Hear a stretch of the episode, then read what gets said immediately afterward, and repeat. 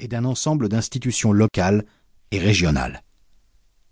Elle permettra à chacun, par un emploi réinventé des fabuleuses potentialités des prochaines technologies, d'aller vers la gratuité et l'abondance, de profiter équitablement des bienfaits de l'imagination marchande, de préserver la liberté de ses propres excès comme de ses ennemis, de laisser aux générations à venir un environnement mieux protégé, de faire naître, à partir de toutes les sagesses du monde, de nouvelles façons de vivre et de créer ensemble.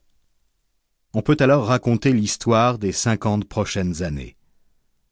Avant 2035, prendra fin la domination de l'Empire américain, provisoire, comme celle de tous ses prédécesseurs.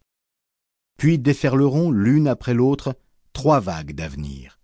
Hyper-empire, hyper-conflit, puis hyper-démocratie. Deux vagues a priori mortelles, une troisième a priori impossible. Sans doute ces trois avenirs se mêleront-ils, ils s'imbriquent déjà.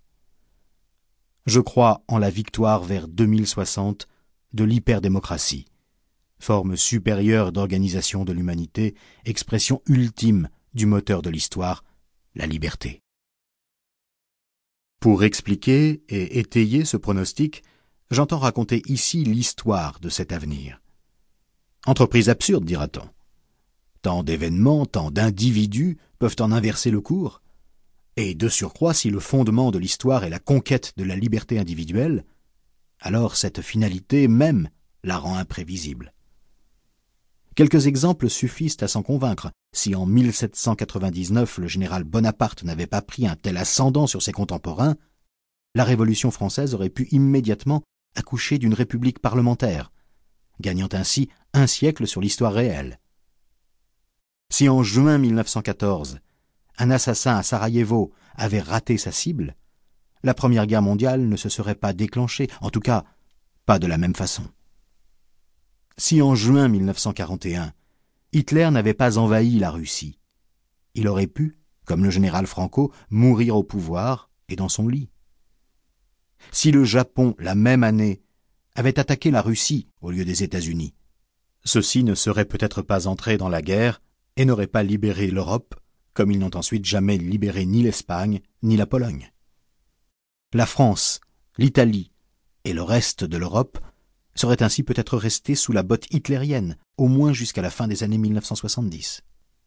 Enfin, si en 1984, le secrétaire général du Parti communiste soviétique Yuri Andropov n'était pas mort prématurément, et si le successeur de son successeur avait été comme il était prévu, Grigory Romanov au lieu de Mikhail Gorbatchev, l'Union soviétique existerait probablement encore.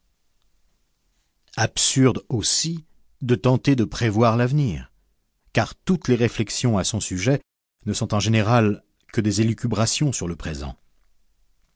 Ainsi, dès les premières sociétés humaines, les discours sur les temps futurs se résumaient à prédire un éternel retour des astres et des récoltes, pour les prêtres et les augures, le monde ne pouvait survivre qu'en obtenant le retour de la pluie et du soleil.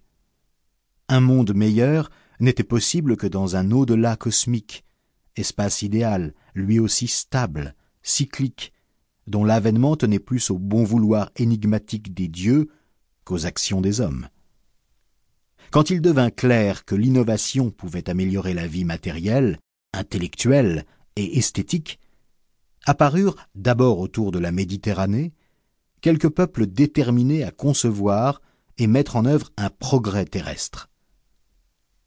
Ceux qui pensèrent ensuite l'avenir de la Terre, philosophes, artistes, juristes, puis savants, économistes, sociologues, romanciers, futurologues, le décrivirent encore en général comme le prolongement naïf de leur propre présent.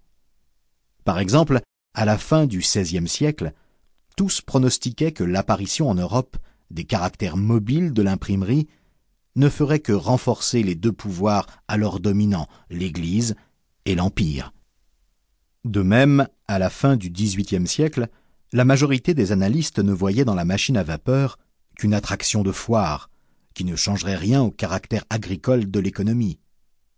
De même encore, à la fin du XIXe siècle, l'électricité n'avait